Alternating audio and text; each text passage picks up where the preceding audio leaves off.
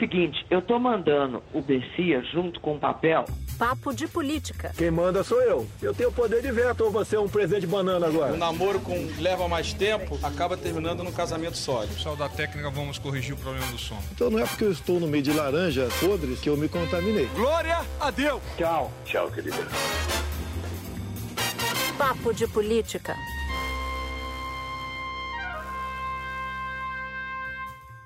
Começa agora o nosso Papo de Política. Aqui comigo, Júlia do Alibe e de volta das férias, Maju Coutinho. Neste episódio, nós vamos falar sobre a nova etapa da CPI da Covid, em meio às investigações sobre suspeita de corrupção na compra de vacina. Vamos analisar também as repercussões da saída de Ricardo Salles do Ministério do Meio Ambiente. Será que a condução da política ambiental do país muda ou vai ser mantida exatamente como está com a boiada passando? Vamos falar ainda sobre a aproximação entre o PSD, de Gilberto Kassab, e o senador Rodrigo Pacheco, presidente do Senado, já de olho nas eleições de 2022. E aumenta o som, fica com a gente, porque o Papo de Política está começando agora. Então vamos começar. Queria entrar com o elemento corrupção nessa nossa, nessa nossa conversa. Por quê? Dois fatos cujo tema é corrupção. A queda de Ricardo Salles, que a gente vai falar daqui a pouquinho, e todo o caso Covaxin. E para dar um pouco do clima ou do tamanho dessa encrenca, eu queria puxar uma declaração de Omar Aziz na CPI. Rodou. Vossa Excelência é testemunha que eu nunca vi ele aqui, eu não conhecia. Sou sincero. Você que me alertou dizendo que ele é deputado. Eu realmente fui com Vossa Excelência à antessala da CPI, ele estava lá com o relator e nós ficamos por um momento ali e na Você sequência saiu, eu saí você... é verdade. E, e- e ficaram lá. Mas eu então, disse. Esse é o fato. Eu disse que você saiu. Isso. Mas ele disse que ele disse: eu vou derrubar essa república. Ele disse para Vossa Excelência isso. Ele, ele, Disse ou não ele fez disse? em algum momento essa afirmação. Não, fez essa afirmação. Ele disse para Vossa Excelência: eu tenho provas e vou derrubar a república. Ele disse em alto e bom som. Eu tomei um susto, porque eu não sabia quem era. E o personagem, Júlia, é Luiz Miranda, deputado federal. Então vamos começar do começo. É, deputado federal e até então bolsonarista, né? Aliado. Agora se tornou ex-bolsonarista, era aliado do presidente. O irmão dele é um servidor do Ministério da Saúde desde 2011, concursado. As informações que eu tive que chegaram à CPI disseram que é alguém muito sério, Maju, que trabalha lá de acordo com as informações que a CPI teve, na verdade, né? Que alguém trabalhava, trabalha há um tempo no Ministério da Saúde muito preocupado com essa questão de corrupção e tudo mais. E aí, Miranda levou o irmão para o encontro em março de 2000 e, e- em 20 de março de 2021 no Palácio da Alvorada para dizer o que o Miranda estava vendo dentro do Ministério da Saúde, que eram é, irregularidades, de acordo com ele, nos contratos com a Covaxin.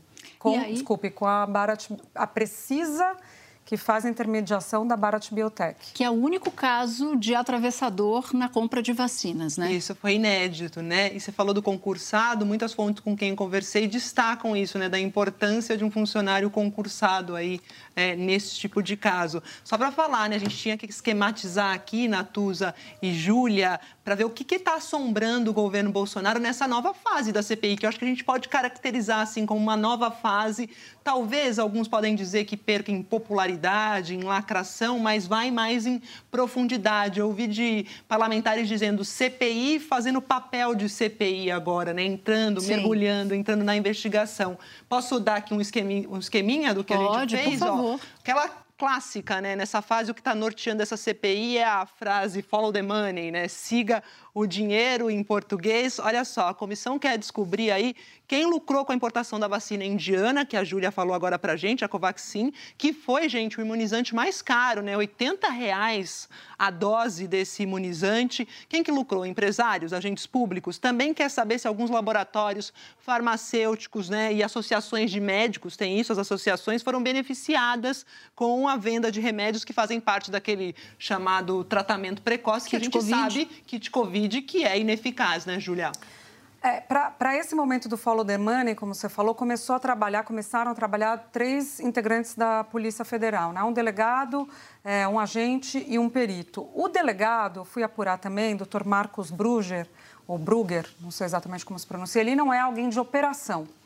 Então, ele não é uma pessoa que está acostumada a fazer essas operações de ir para a rua, prender gente tudo mais. Então, há uma incógnita, incógnita de como será a ação desse delegado, que vai ficar o responsável por tocar todas as questões Será ali que ele é mais ligado à investigações. inteligência, por ele exemplo? era do Rio, ele era do Rio de Janeiro e fez corregedoria no Rio de Janeiro, trabalhou com corregedoria. É, paralelamente, a CPI, Natuza, está pedindo um, dois delegados da Polícia Civil do DF para ajudar nas questões relacionadas a fake news, é, da Delegacia contra Crimes Cibernéticos. Estão querendo mergulhar para esse lado. Então, estão criando uma estrutura de follow the money. Só mandando a bola para vocês rapidinho para falar a respeito dessa questão do atravessador, que era algo que estava me chamando a atenção, mas a lei determina que um laboratório que vai vender vacina no Brasil tenha um representante no Brasil. Então, esse ponto, a CPI não devia perder tempo com isso. Ah, tem um atravessador, a Precisa, atravessador, os outros não têm. A Pfizer tem representante no Brasil, a AstraZeneca tem representante no Brasil, a Bharat Biotech não tinha, então formou a Precisa. Até aí não tem irregularidade. A irregularidade é a rapidez, o preço da vacina e todo o resto. Então, eu acho que esse, esse, é um, esse é um bom ponto.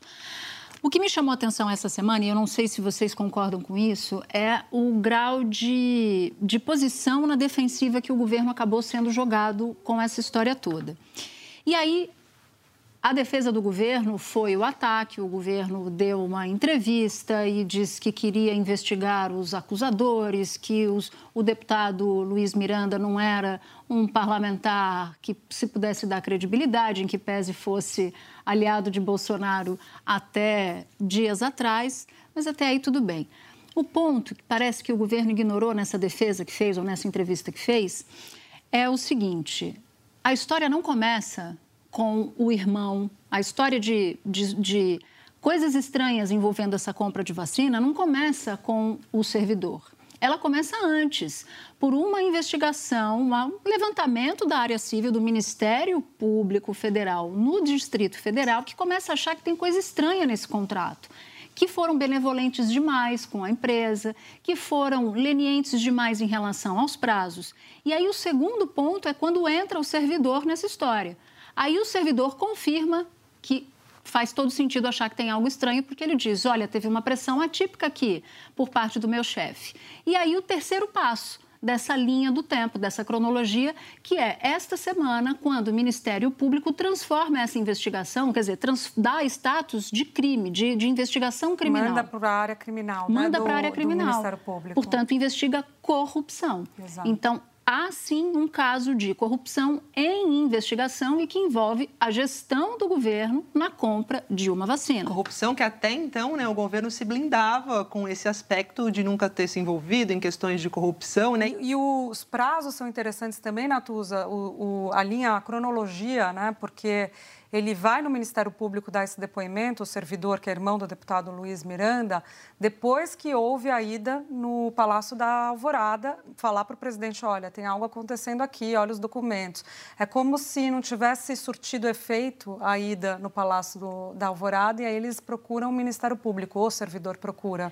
E de um governo tão intolerante, que se diz tão intolerante com corrupção, né? Algo assim que chamasse atenção e com o histórico, era muito fácil puxar o histórico desse, desse servidor, porque se a CPI tem informação de que ele tem ali um perfil sério de controle das coisas, por que, que não puxou essa ficha do servidor? O que, que será que aconteceu? A alegação do governo Bolsonaro é de que falou com o ministro, à época, Eduardo Pazuello. Mas ainda assim a coisa parece, essa defesa do governo parece que não engrenou. Mas eu queria que só, Júlia, para te passar, relatar uma conversa que me chamou muito a atenção. Por isso é que eu abri o papo dizendo que o governo ficou numa defensiva, mas uma defensiva diferente das outras. No, no, no, momento em que o Onix Lorenzoni está falando, porque ele dá uma coletiva de imprensa, coletiva não, ele faz um pronunciamento, é, né? Total, porque ele não Isso se é submete importante. a perguntas, ou seja, ele não estava ali disposto a esclarecer, ele estava ali disposto a dar o recado dele. E aí, nesta, neste momento, eu ligo para uma fonte do governo. Eu falo, o que está acontecendo? Ele estava desesperado, desesperado. Eu nunca vi o governo tão fora de eixo como dessa vez, ou pelo menos essa fonte específica, que é alguém mais zen dentro do governo federal. E aí ele disse o seguinte: nós não podemos perder essa bandeira. Não, não nos sobrou nenhuma bandeira. essa é a última. Se Bolsonaro perde essa bandeira, estamos em maus lençóis nas eleições do ano que vem. Então, estava meio claro isso, mas para mim esse foi um termômetro muito, muito profundo de que a CPI ou este episódio dessa semana tinha chegado na epiderme ali do governo. Mas é, é, curioso também, ao mesmo tempo, o governo, como o governo, o governo seguia muito pela bolha, achar que ainda é, detém a primazia do discurso do combate à corrupção. Rachadinha. Depois da tentativa de interferência na Polícia Federal, as investi... pelo menos foi aberta uma investigação para isso, Ministério Público, COAF, os ministros investigados que continuaram ministro, apesar do presidente dizer que não ia ter ministro é, que se tornasse investigado no governo.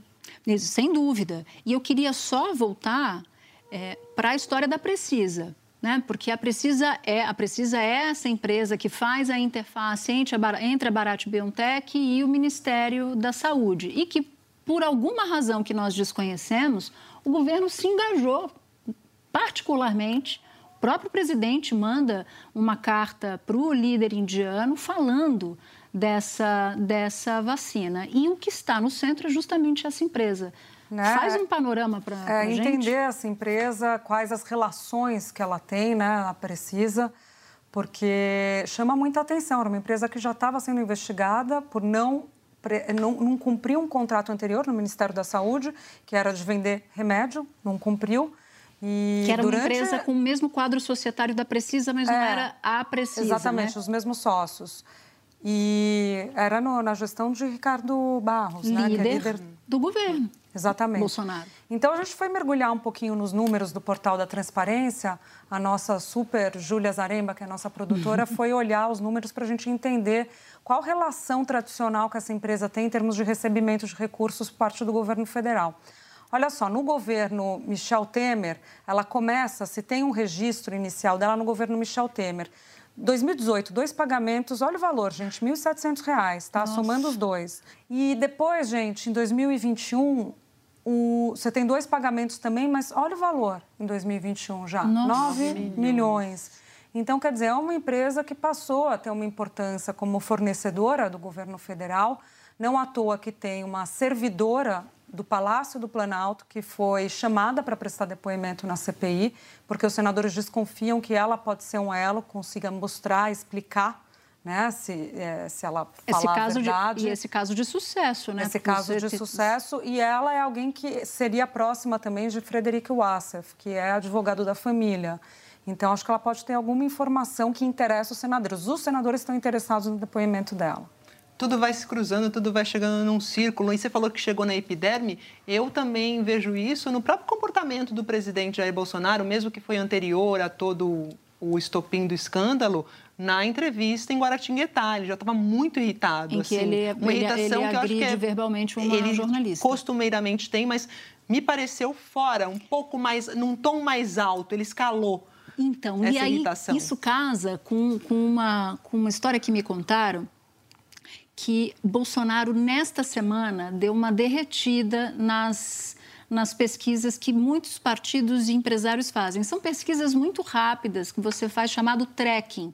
Você todo dia mede a popularidade ou de uma marca, ou do presidente, ou de um, de um prefeito ou governador. E aí, duas fontes me alertaram essa semana. Olha, Bolsonaro não está numa boa semana. Ele que já caiu bastante ao longo da pandemia. Né? Então, isso pode ajudar a refletir. É evidente que o governo federal também mede. Né? Se políticos medem, quem está sentado na cadeira do Palácio do Planalto também tem acesso a essas pesquisas. Então, pode ser que eles tenham também identificado essa, esse parcial derretimento da popularidade de Bolsonaro por razões diferentes que aí essa explicação não me deram. Tem, e teve manifestação, né? Teve manifestação, teve manifestação no final de semana. Então, de certa maneira, a gente vê um, uma, uma espécie de ação e reação do governo nesse tipo de situação. A ida das pessoas para a rua, você pode fazer a, a, discussão que é válida sobre se há um momento ou se não há um momento, mas você tem um fato. As pessoas estão indo para a rua, estão indo sob outra, sob outra lógica, né? não a lógica das manifestações de apoio ao presidente. São manifestações que pedem uso da máscara, álcool em gel, distanciamento, enfim, não pedem fechamento de nenhuma instituição democrática e tudo mais. Mas o governo sente, né? logo depois uhum. da manifestação, fez um arrazoado sobre os 900 dias. É, ele fez essa semana também, junto, pegando carona nesse raciocínio, ele fez uma série de é, sinalizações já pensando em 2012 e pensando em 2022, gente. Foi longe, foi longe. Estamos no passado. Pior que eu vi uma foto minha há pouco de 2012, foi isso que fez foi eu por confundir. isso que você está tá abalada. Era um evento na, na Cúpula das Américas. Mas 2022, ele, essa semana, o que, que ele fez? A MP da Eletrobras, né, a aprovação, o governo entrou com tudo, o texto foi desvirtuado, mas foi importante para o discurso de privatização, para colar essa discussão do lastro né, liberal do governo, no governo.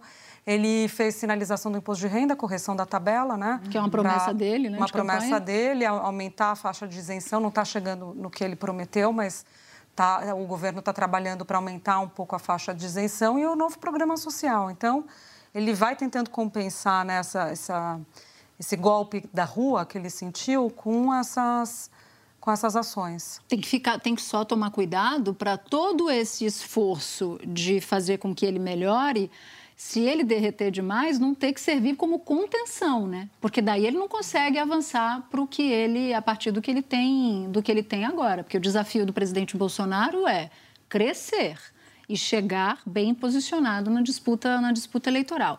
Mas eu não queria, a gente vai falar de, de eleição, até porque temos algumas informações para te dar sobre isso, mas eu não queria deixar de falar de Salles, porque eu comecei falando, ó, tem o caso de corrupção investigado pela CPI, pelo Ministério Público Federal, mas também tem o caso de corrupção que envolve Salles pela Polícia Federal. Dois casos, duas investigações diferentes. Pois é, Natuzzi e Júlia, e aí o Bolsonaro acaba perdendo um líder de torcida de peso, né? Ele já perdeu Hum. vários, mas Salles era um que conversava muito com a base bolsonarista, né? Também com os ruralistas mais tradicionais, mais talvez, arcaicos. talvez acho que o, o, É o que o exemplar, o último exemplar dessa ala mais radical Vai, do Weintraub bolsonarismo. foi, É, Ernesto, Ernesto foi. Araújo. Temos Salles, Damares, pode-se dizer? Não sei, assim, mas a gente... É perfil diferente a É. Damares, né? Eu acho. Ela é um perfil ideológico, mas é o menos combativa, né? No É, sentido é. de, da ferborragia e tudo mais. É, e dá pra gente fazer um sobrevoo aqui, le- relembrar um pouco, né, dessa gestão de Salles. Acho que o mais, o fato mais emble- emblemático foi a boiada, né? Boiada Foi, é. a marca dessa gestão que naquela reunião ministerial, Salles falou: "Vamos aproveitar que a imprensa está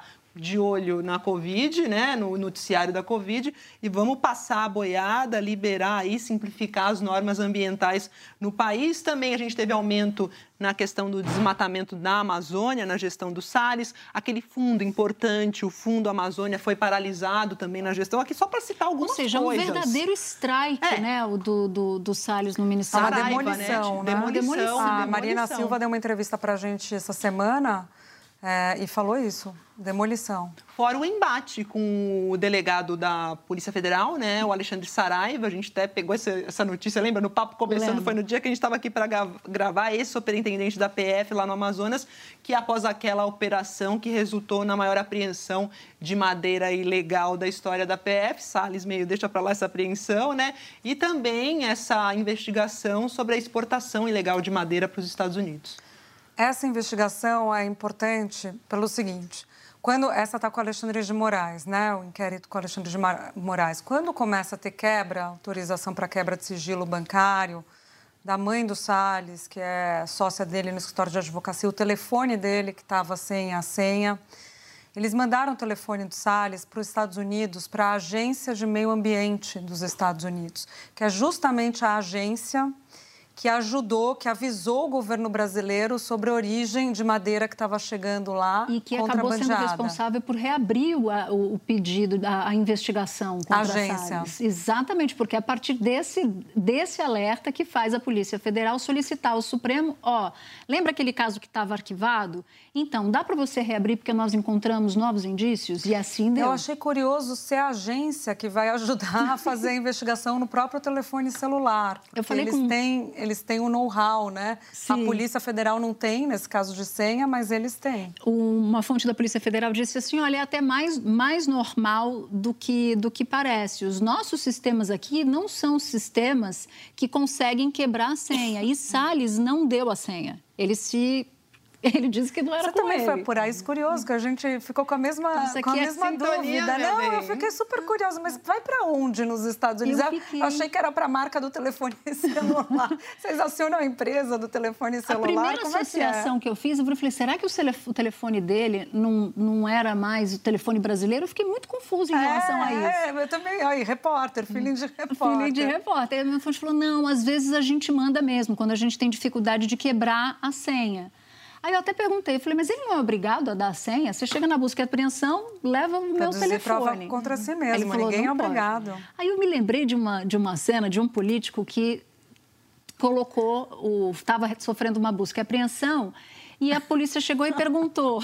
Eu sei quem é. Você sabe quem é esse político? quieta, Ela já contou a história.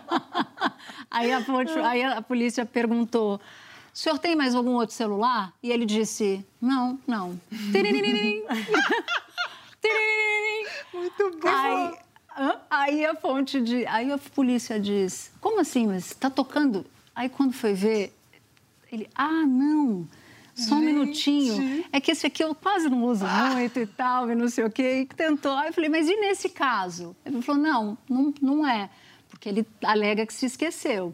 Agora, se aquela pessoa for flagrada escondendo o celular, no momento da apreensão, da busca e apreensão, aí a coisa muda, pode mudar de figura, porque pode configurar obstrução de justiça e tal. Agora, Natus e Júlia, Salles é o seguinte, né? Caiu ontem é, em meio à questão da Covaxin, né? Mas a gente já sabe que estava naquela corda bamba, a gente mesmo falando aqui no Papo de Política, só contando para ver quando que ele cairia, né? Então, o que muitos alegam a que é a calhar, né? cortina de Veio a fumaça calhar, é. usada para, né? Vamos dar manchetes para Salles, né? Não adianta muito. É, se pensou muito que ele fez uma manobra, né? Se falou muito sobre isso. Eu conversei com ministros do STF que tem uma leitura diferente. Assim, eles entendem que entendem não, eles sabem, obviamente, que o ministro quando tem a questão criminal, foro para ministro é STF, questão é civil não, primeira instância. Eles sabem que por ser criminal vai para a primeira instância. Mas acham que ele fica menos protegido na primeira instância do que eventualmente estaria. Mas estaria com Alexandre de Moraes. Bom, se eu né? tivesse, se eu tivesse sendo escolher. investigada por Alexandre de Moraes e pudesse ter uma loteria de escolher um outro de primeira instância, eu escolheria um outro de primeira instância, naturalmente. Então, claro que tem ali uma estratégia, sem dúvida, que não deixa de vir a calhar para o governo Bolsonaro. O que me chamou a atenção é que eu estava com uma fonte do governo, do Palácio do Planalto, na hora. E aí eu vi na Globo News a legenda. O ministro Ricardo Salles cai. Eu disse, Caiu?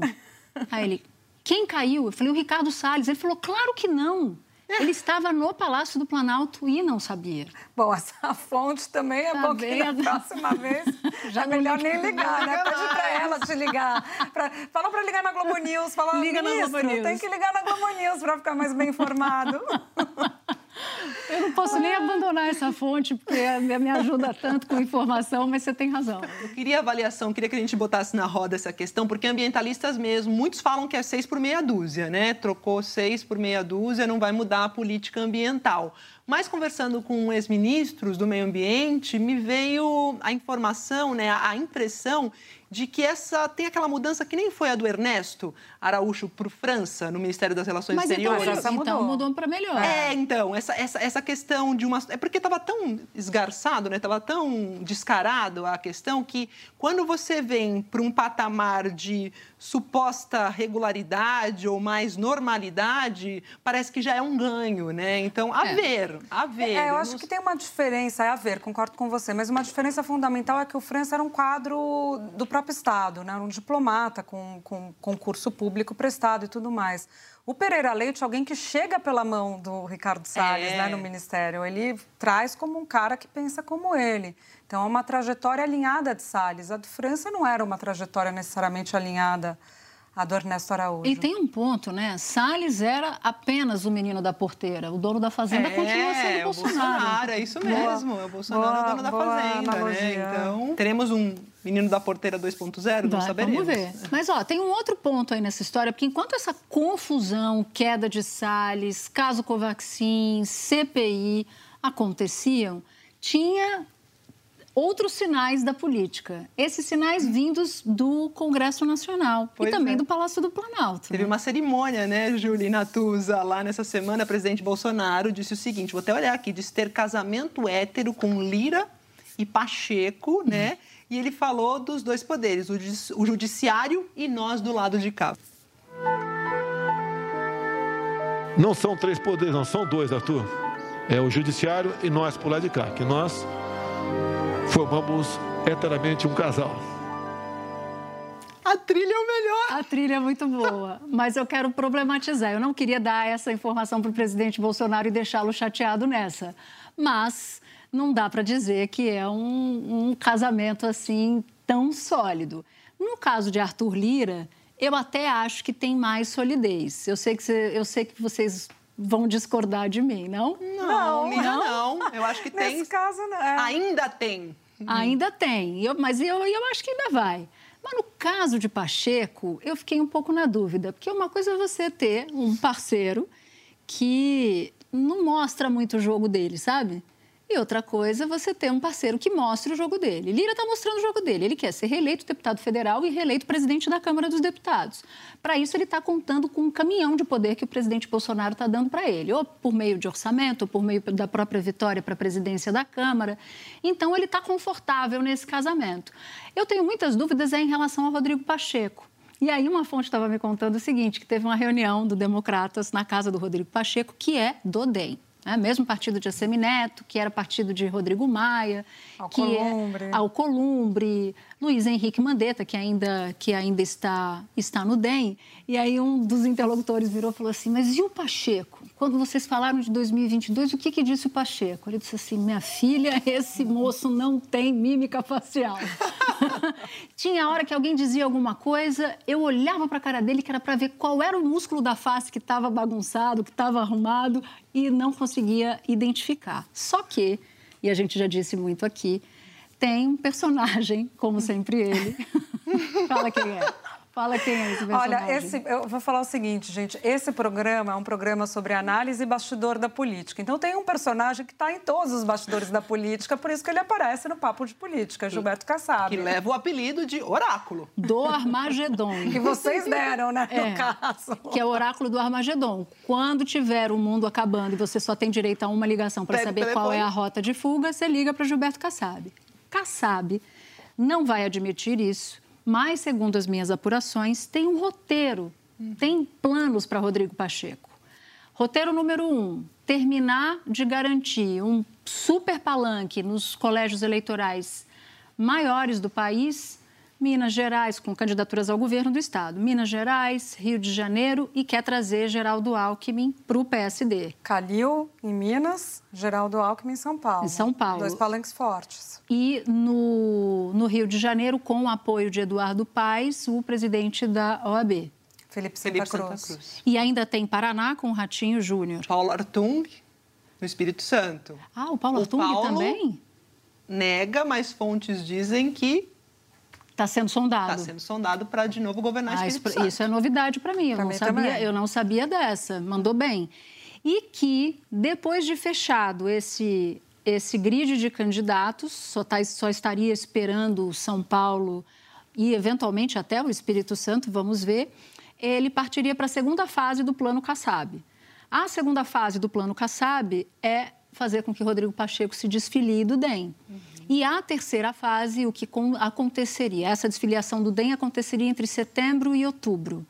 E o anúncio, ou pelo menos uma entrevista de Gilberto Kassab, dando conta de que Rodrigo Pacheco seria o melhor candidato possível, sinalizando, portanto, com a candidatura de Rodrigo Pacheco, aconteceria em novembro, portanto, com prazo largo para ele fazer campanha. Natuza, o que, que sua fonte disse? Que ele não, o Rodrigo Pacheco não teria mímica facial, é mímica isso? facial. E uma fonte me disse que ele tem a ursa maior sobre, em cima da cabeça. Ele tem uma estrela enorme. O que pode fazer Rodrigo Pacheco? Porque a minha questão era, Rodrigo Pacheco, presidente do Senado, não é conhecido pela população brasileira, mas eh, as pessoas citam essa carreira meteórica, né? Deputado em 2014, depois já presidente da Comissão de Constituição e Justiça, senador e presidente do Senado. Aí, algumas ressalvas. A fala, que é muito sóbria, ainda muito empolada, vai ter que dar uma soltada aí para falar com o povão, é, vai ter que ter um media training, mas muitos falam dessa questão da estrela que ele tem e aquilo que Otávio Guedes já conversou com você, Júlia, no Em Ponto, que é essa capa né, de político, de, de persona. Essa... É, mas é justamente é, é, é o physique de rôle, né? O, é a, a, roupa certa para o papel, né? Mas é justamente a roupa errada para uma disputa como essa vizinha de, de 2022, né? Uma disputa em que você vai ter uma, um, um, ambiente muito inflamado, você tem políticos muito profissionais, muito da retórica, né? Você tem uma discussão sobre populismo e tudo mais, e, e ele foge um pouco disso. Eu não sei se eu tenho dúvida desse movimento, não só eu, como muito político com quem eu converso, fala essa história aí do Rodrigo Pacheco ser a terceira via, Kassab trabalhando para eles. Fala, esse Kassab está trabalhando assim abertamente, é. é que ele está sabendo que a terceira via vai ajudar algum lado. Provavelmente o lado para o qual ele está trabalhando é o do PT. Eu ouvi assim, ó, se der se, ó, se, a, se a gente ficar na pista, ele teria dito para uma pessoa com quem eu falei: se a gente ficar na pista, tudo certo, Rodrigo Pacheco é o candidato do PSD à presidência da República. Se ele derrapar, aí faz um acordo com o Lula. Não, é, não tem muito o que perder, né? Mas ele já tem. É como se fala, circulado, né, com uhum. Pacheco aqui por São Paulo, inclusive, né, Você tem uma, uma, um bastidor maravilhoso disso. Não, você complementou esse bastidor que Pacheco vem para São Paulo e fica hospedado na casa de Kassab, né? Duas então, vezes. Então já está com o pé no PSD, já está, assim, no caso ele está hospedado no PSD. Só precisa avisar o pessoal do DEM. Ele só não assinou o contrato de locação ainda, né? Mas já está dormindo lá no PSD. Por isso é que isso, esse movimento é um movimento importante. Porque Rodrigo Pacheco, ele não é hostil ao governo Bolsonaro. Essa semana, inclusive, o presidente Bolsonaro, como a gente viu na imagem, disse até que formava um casal com, um trisal, né, no caso, com Arthur Lira e Rodrigo Pacheco. O Palácio do Planalto não acredita numa operação em que Rodrigo Pacheco, talvez por essa dificuldade do, do, do physique terror que você falou, o Palácio do Planalto não bota uma fé que Rodrigo Pacheco vai ser, vai topar ser candidato mas eu acho que ele, como um bom mineiro, tá doido por isso, mas nega. Quando pergunta, nega. Aí foram perguntar para o ACM Neto: escuta, mas Rodrigo Pacheco vai te trair? E ele responde para as pessoas que perguntam para ele: olha, se me trair, eu não posso fazer nada, mas eu preciso lembrar que nós lançamos a candidatura dele à presidência do Senado, implodimos a candidatura do MDB na Câmara dos Deputados. Depois dessa implosão, Rodrigo Maia saiu do Democratas, foi uma confusão só. E todo o partido Democratas foi para o lado de Bolsonaro, porque só está o ACM Neto ali segurando sozinho uma bandeira de partido de centro-direita, e todo mundo foi para um governo de extrema-direita. Então, a confusão está formada.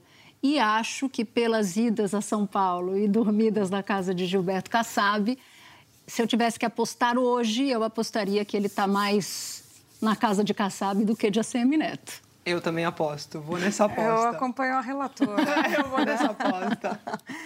Vamos para a trilha? Vamos Gente, lá. Eu vou então. Mas, Ju, você sempre agora. chega forte, não né? Sei, não. Comecem vocês. Sério que você vai? Eu tô pensando, gente. A minha trilha é muito óbvia e eu queria pedir a sua desculpa porque ela é repetida, mas eu não tive como evitar a minha trilha em razão da queda de Ricardo Salles do Ministério do Meio Ambiente.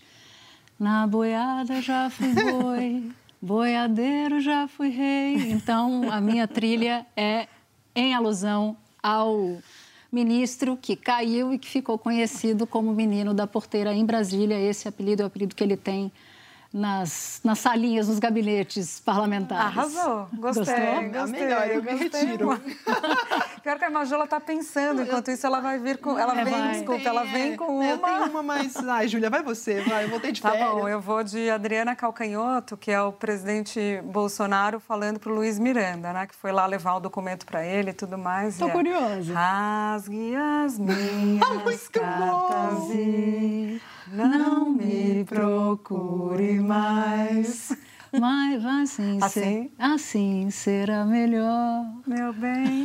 Natus, agora eu me lembrei que acho que você me deu uma deixa quando que você falou sobre o ACM Neto Uhum. Falei que ela estava pensando. Jogando né, lá na gênero. cara de Rodrigo Pacheco, que olha, se Cê quiser deve pra sair, mim. você deve pra mim. Acho que essa trilha já foi tocada aqui, mas vamos lá. Você a calcanhar- pagou Com traição a quem sempre lhe deu Beth a Carvalho, mão. né? Beth Beth Carvalho, saudosa. Aliás, essa, gente, podia Beth ser da, Carvalho. todas as semanas, porque sempre tem um episódio de traição aí na, na, na Na crônica roda. da política Mas a da calcanhoto a gente também já usou. Já? Deu uma Então tá reeditada, deu uma ótimo. reenvelopada aqui. É. Bom, hora de agradecer a nossa equipe, edição executiva Daniela Abreu, edição e produção Cecília Rito, Júlia Zaremba e Germano Martins, supervisão Ana Bernardoni, chefes de redação Pedro Godoy e Mariana Timóteo. Gerência Cadu Veloso, sonoplastia Luiz Rodrigues, supervisão técnica Júlio César Fernandes e Renato Ramos. O nosso podcast também é programa de TV na Globo News. Toda quinta-feira, às 11h30 da noite, nós temos um encontro marcado. Lembrando que o podcast não é igual ao programa de TV. A gente guarda histórias exclusivas lá para o programa de TV e aqui para os nossos episódios. Obrigada por sua companhia até aqui. Até o próximo episódio.